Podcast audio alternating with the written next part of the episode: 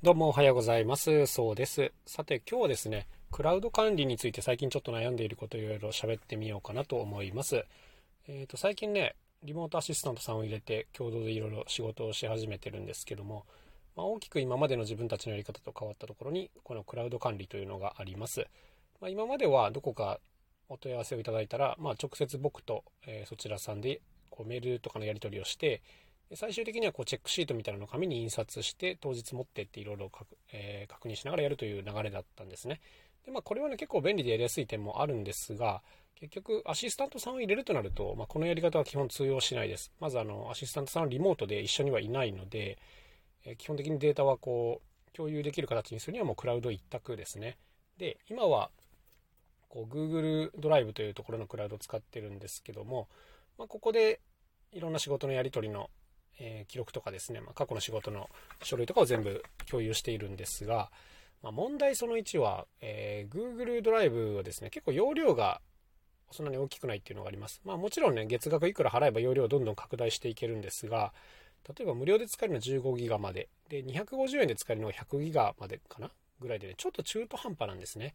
というのも、まあいろんな仕事で、例えば動画を扱うこともあるわけですが、動画なんかをアップし始めると、もう基本的に100ギガなんていうのは速攻で超えちゃうので、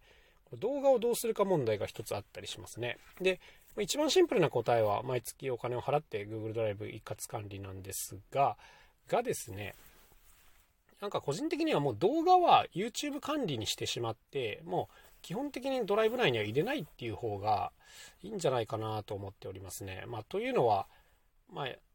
クラウドをね、使ってる方からすれば常識かもしれませんが、例えばこの Google ドライブのね、動画を誰かに資料として送りたいみたいなことあるんですけど、この時にね、共有する手間がちょっとめんどくさいなっていうのがあったりするんですよ。個人的にはね。あの、どっちかというとこう YouTube のリンク一発飛ばせる方がずっと楽な感じがありまして、だからね、そうなんですよね。動画ファイルは基本クラウド内、あ、ドライブ内では管理しないっていうのが一つ最近、まあ、気づいたことというかね、こっちの方がいいんだろうなっていう、そんなところでございます。まあ、あとはこう、やっぱいろんな情報にいかにこう、アクセスしやすくしとくかっていうのが本当に重要っていうことですね。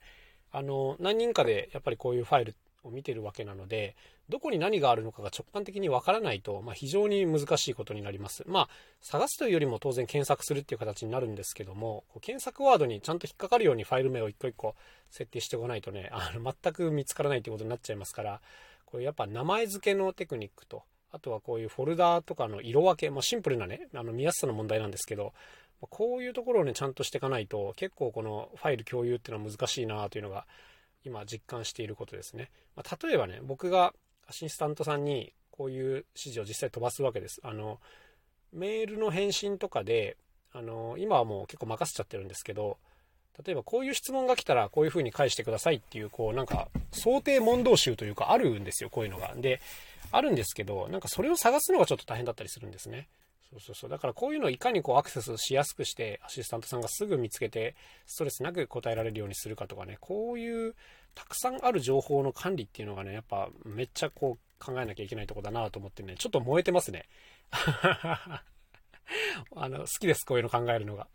そうそうそう。あの、自分一人でやってたらね、自分ルールでどんどん、あの、構築していっちゃえばいいんですけど、やっぱ、他の人にとっても、こう、わかりやすいとかね。あと、もっと言えば、こう、アシスタントさんが交代して、引き継ぎで後から来た人にとってもわかりやすい、あの、ものを作るっていうのはね、こう、いろんなやっぱ、うん、なんていうんですかね、暗黙の了解みたいなのじゃなくて、誰にでもわかるルール決めっていうのが必要で、なんかこういうの考えるのは本当になんか楽しいなとすらちょっと感じてる自分がいますね。あの、たくさん手を動かす事務作業大嫌いなんですけども、こういう仕組みを考える頭の使い方っていうのはもう大好きです。はい。ということでね、最近ちょっとあの、